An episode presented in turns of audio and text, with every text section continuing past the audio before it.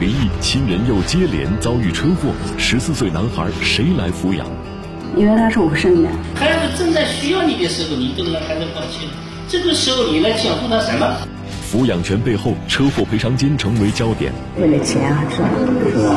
绝对是因为，嗯，我太了解他了。我们可以一一个人不要小孩，我什么都可以放弃。本应最亲的人，为何被拒之千里？我你我不在乎嘛。应该没有不需要。我不需要，我很头大，我需要什么？亲情与守护之间该如何抉择？就目前情况看。不适宜改变蒲某的现在的生活状况。欢迎收看本期《法治天下之夺子大战》，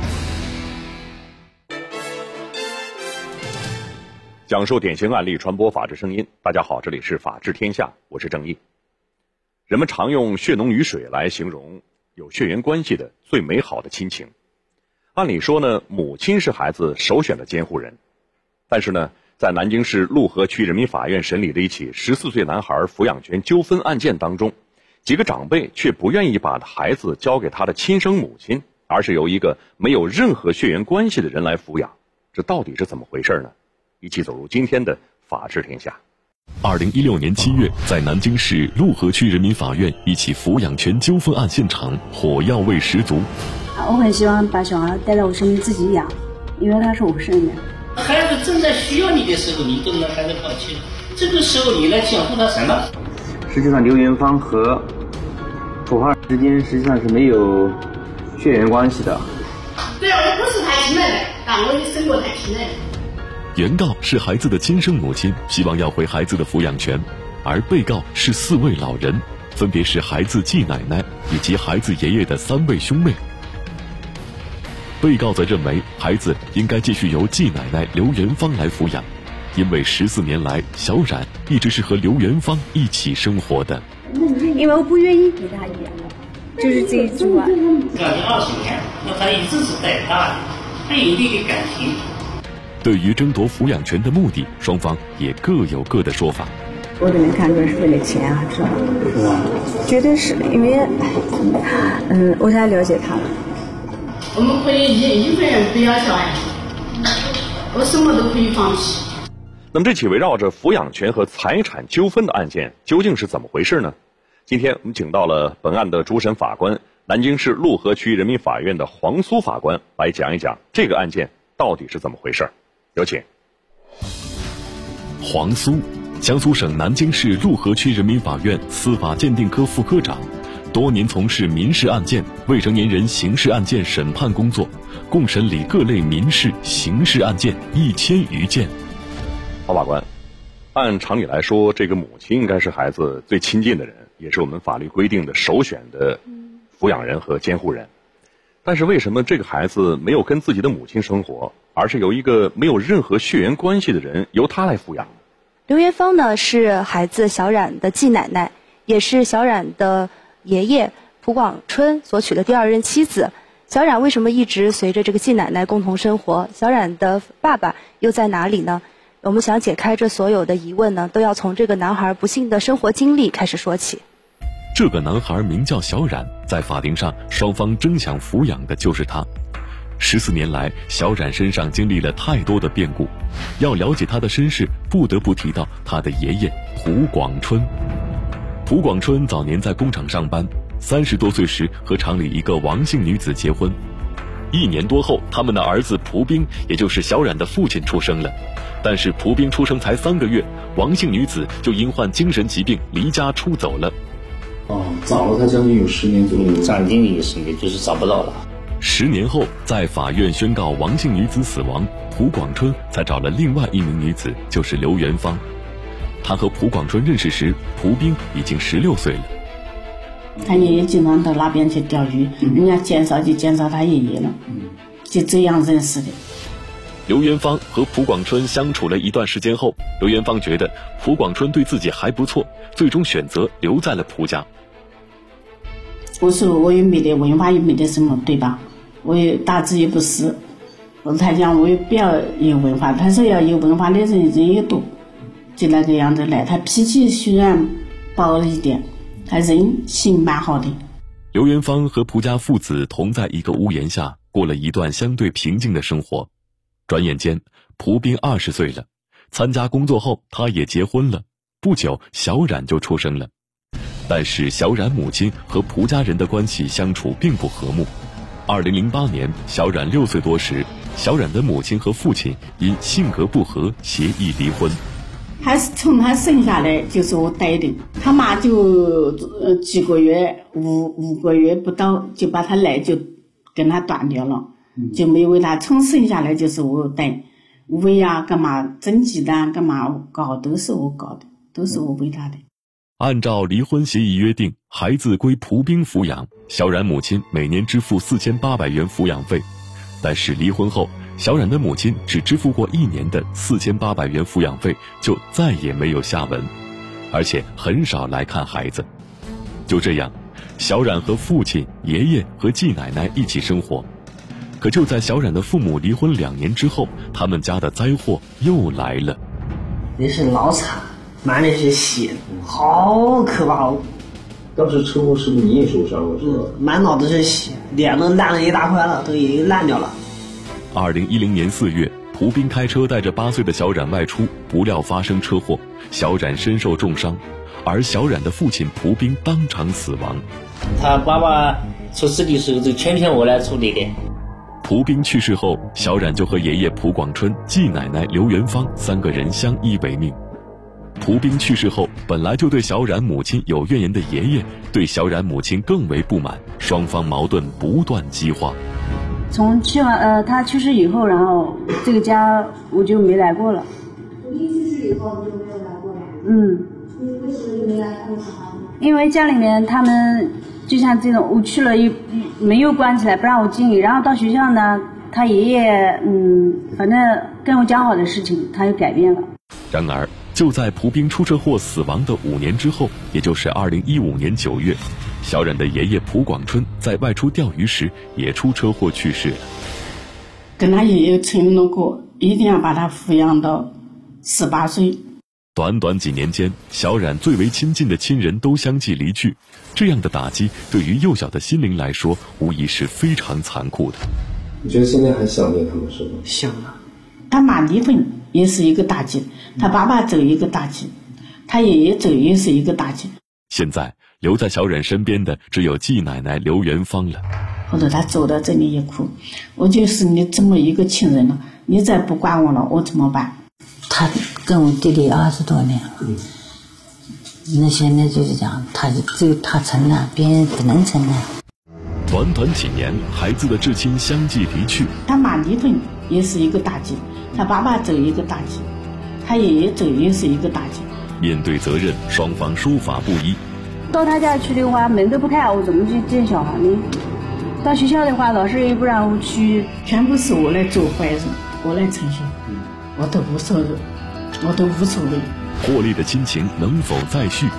现在有什么用呢？我不需要他了，我我我已经长大了，我不需要。你觉得是不是特别对不起你儿子？对啊，我很心痛。法治天下之夺子大战正在讲述。不过，刘元芳目前的身份就有点尴尬。虽说刘元芳和蒲广春在一九九七年同居，二零零八年时已经补办了结婚证，可是领了结婚证两年后，两人又协议离婚。虽然离婚了，但两人却还一直住在一起，这又是怎么回事呢？那是假离婚，为房子。嗯，他也讲了，他从小那两个小孩小，他就走掉了。嗯，他没有带过的小孩。嗯，他说现在小孩提出来想问他要个户口分点房子，他说我不能做点牺牲吗？就为了女儿能多得点去。哎，对对对。但是你一天没有跟。没有没有没有。还是还是在这边。哎，对，一天没一天没离开这个家。原来刘元芳之前在安徽有过一个儿子和女儿。因为安徽的儿子要分房，想多分点面积，就请求刘元芳让他假离婚，把户口迁回去，等房子分好后再复婚。可是安徽那边的事情办妥了，刘元芳和蒲广春还没来得及复婚，蒲广春就出事了。我这个弟媳妇，他这次离婚了是损失相当大，嗯，一个赔偿费没有他的了，嗯，我弟弟单位的抚恤金他没能拿了。嗯，小冉的母亲认为，刘元芳坚持留在蒲家照顾小冉，完全是冲着蒲家的财产来的。你想一想，他自己有儿女，他为什么这么心甘情愿的来，就是呃什么都不要求来照顾小孩？而刘元芳则表示，即使现在不给他一分钱，他也愿意抚养小冉。愿意他有每一天有压力，有那个什么打击，我不愿意他有，哪怕我来承受，全部是我来做坏事，我来承受，我都无所谓，我都无所谓。那么，对于刘元芳他现在的身份，会影响法院抚养权的判决吗？嗯，我们认为，就是刘元芳和蒲广春虽然协议离婚了，但是两人在离婚之后呢？刘元芳还是一直和蒲广春和小冉共同生活，照顾着小冉的生活起居。特别是在这个蒲广春因车祸去世之后，刘元芳还是承担着照顾小冉生活的这个责任。因此呢，他们之间呢也建立了深厚的祖孙情谊。我们看到原被告双方都提到了这个钱的事儿，这究竟是怎么回事？因为小冉的父亲是因为交通事故去世的，当时有一笔三十六万元的赔偿款。现在呢，小冉的爷爷也因为交通事故去世了。而且因为是肇事方承担事故的全部责任，因此呢也会有一笔数目不菲的赔偿款。另外呢，小冉的爷爷蒲广春名下还有一套房产。由于这个刘元芳和蒲广春已经协议离婚了，他的身份比较尴尬，而小冉呢又没有满十八周岁，他现在才十四岁，那么这笔钱由谁来管理就成了问题了。正当蒲家人为此事担忧的时候，小冉的母亲站了出来。因为除了刘元芳之外，小冉爷爷的三位兄妹也有抚养小冉的权利，因此小冉的母亲将他们四人一同告上了法庭，请求要回小冉的抚养权。他是我孙女，我肯定肯定是会把他抚养起来的。他要他现在小，嗯，还不懂的，听懂啊？嗯，他以后后悔的，他自己跟着跟着沉默，他不会跟着这个扁皮子郎。那为什么前你前夫就是出车祸去世的时候，你没有去把这个小孩的抚养权给要回来了？当时那个时候我跟你讲啊，他爷爷在世，对不对？我家儿子也跟他爷爷关系也比较，哎，这样的爷孙关系比较好一点，是吧？这种儿子，然后我心想带到他身边来，一直安慰他，年纪也那么大了，对不对？小冉的母亲说，之前是因为小冉有爷爷，现在就剩下非亲非故的刘元芳了。作为孩子的母亲，有权利也有义务把小冉要过来自己抚养，而他的这一举动立即引起了轩然大波。那你这个是是来的求职是吗？啊，你说的好听，我不要钱，不要什么，我就要把小孩子权利了。我说你钱就是权，后才是钱。你你你这种拿着钱去读就在外头，你说这种人能干吗？没有指望呢。那你本身自己现在也没有固定工作，没有什么东西，你又没有经济来抚养孩子，你抚养什么？那你现在这个主要收入是什么？嗯，收入啊？嗯，就是搞服装店吗？开服装店。哎哎。大概每个月收入有多少钱？嗯，我家里边，我家里边现在也，他他他是靠单机还是旺季？他不固定。哎，不固定，对，他商场嘛。小冉的母亲说自己多年来都试图接近小冉，但都受到蒲家人和刘元芳的阻拦。到他家去的话，门都不开，我怎么去见小孩呢？到学校的话，老师也不让我去，意思讲说怕呃打扰小孩上学啊。其实从法律角度来讲，我们在规定这个监护人的时候，是要考虑孩子的成长的。那么，您觉得小冉应该由谁来抚养，才最有利于他的成长？对此呢，我们也征求了小冉的意见。十四岁的小冉呢，正处在青春期，一系列来自家庭的这些变故，造成了他性格上面的怪异。然后他这个内心呢，也充满了不安、委屈、怨恨。他的性格上也有一点偏执。为此呢，我们也请了专业的心理老师来对他进行心理辅导。我们也从心理老师那里呢，得到了一些专业性的评估意见。目前我们认为，真正适合小冉的，应当是一个真正能关心、爱护他的人。我奶，是吗？嗯。啊，为什么喜欢跟你奶在一块生活？照顾我呗。那为什么不愿意跟你妈妈生活？同样都不照顾我，我妈太坏了。因为小孩跟他们在一起，什么都哎，他们讲什么他就顺着什么，还知道啦？是不是大人教你的这么说？没有啊。没有，是你自己发的。我一肚子火，看看就来气。就是你这个奶奶不是你的亲奶奶，对我好，哎，对。如果要是说法院要把这个监护权判给你妈妈，嗯，是我管，我是不跟他呀。小冉有时会一天不说话，有时又会突然大发脾气。毕竟，这个十四岁男孩稚嫩的肩膀上承受了太多不幸。我要不不要跟他谈的时候，也看他心情，心情好我就坐下来慢慢跟他谈，心情不好我就不要讲，讲那头脑也那个越会激动。自己养的打的再狠不要紧，这个碗你只能疼不能打，这不能说太狠的。哎，问题就是难，就是这个方面。刘元芳说：“孩子也不容易，自己也会尽量不给孩子太多压力。可是，即便刘元芳再小心谨慎，也难以抚平一个十四岁少年心中痛苦。他除了是我没有养过我一天而已，早就把我扔下来了。嗯，扔我那么多年了。那么他现在就是……现在有什么用啊？我不需要他了，我我我已经长大了，我不需要。你长大了吗？我已经没有母爱了。你知道母爱对你来说是很重要的。”我很头大，我需要什么？你觉得是不是特别对不起你儿子？对啊，我很心痛。哎哎。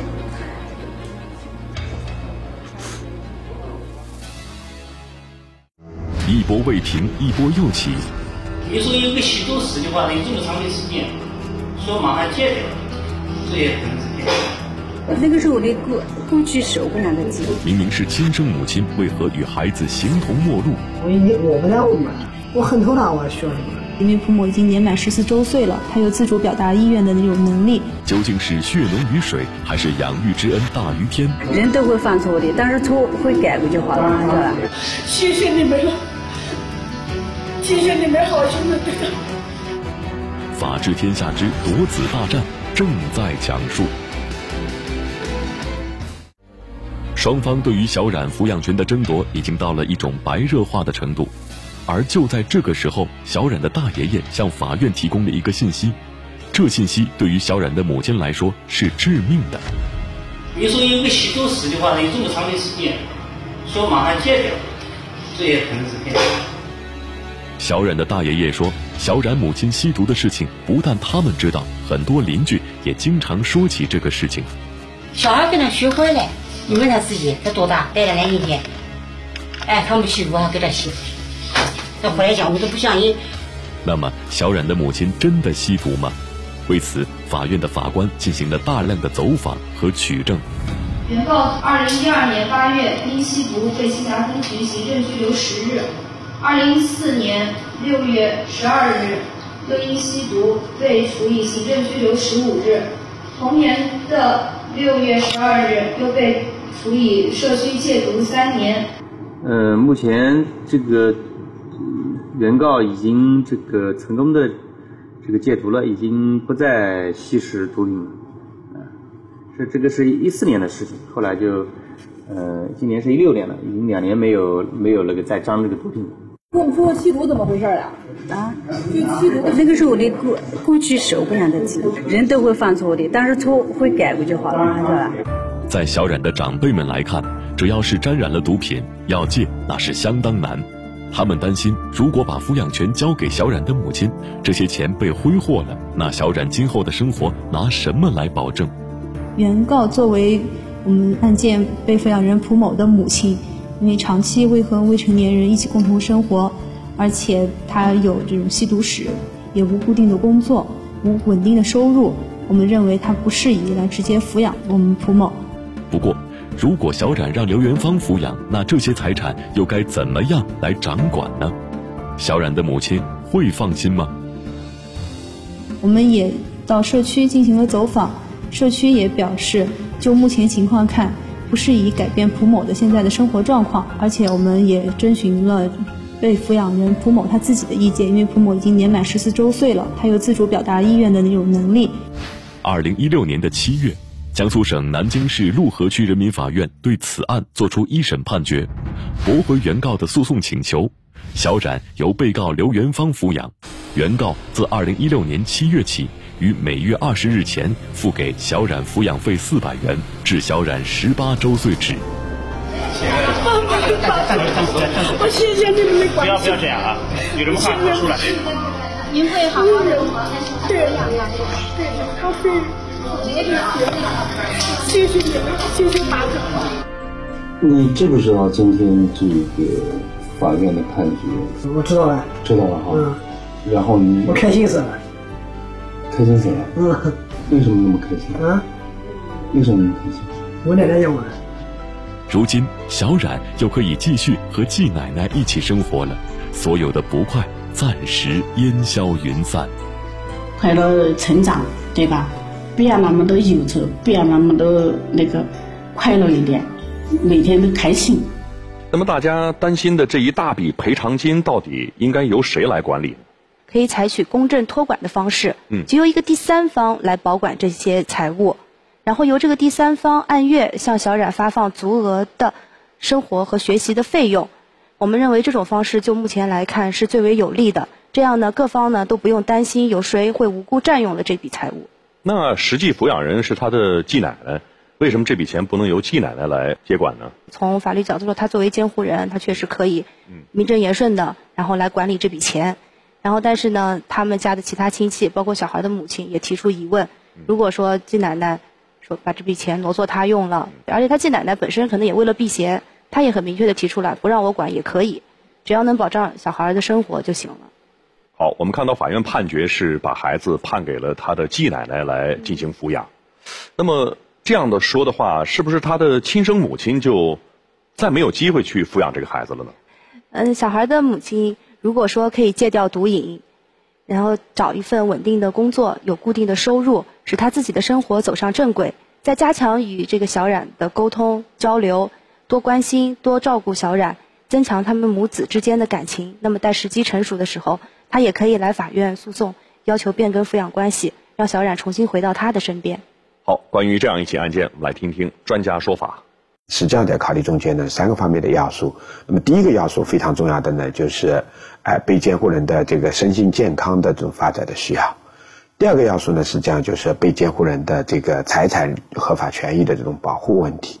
那第三个要素呢，我们一般会认为呢，就是这个被监护人的意愿的问题。在具体到本案中间呢，小冉自己的意思表示呢，写的很重要，他愿意跟随生活呢，是写的很重要的一点。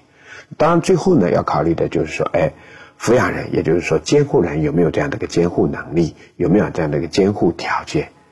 那么具体到本案呢，我们认为小冉的母亲呢，实际上还在吸毒。那么虽然她已经在进行戒毒的这种状态，但是还没有完全的脱离这种法律要求的这种戒脱期。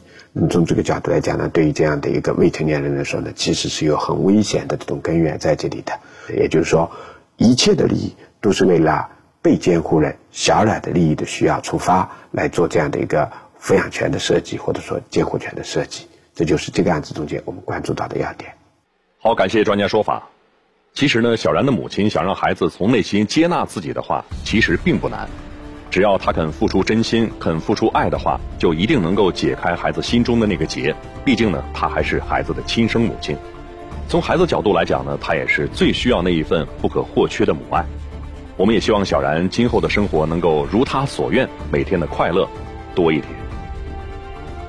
感谢黄法官来到演播室现场，谢谢。感谢观众朋友们收看这一期《法治天下》，再见。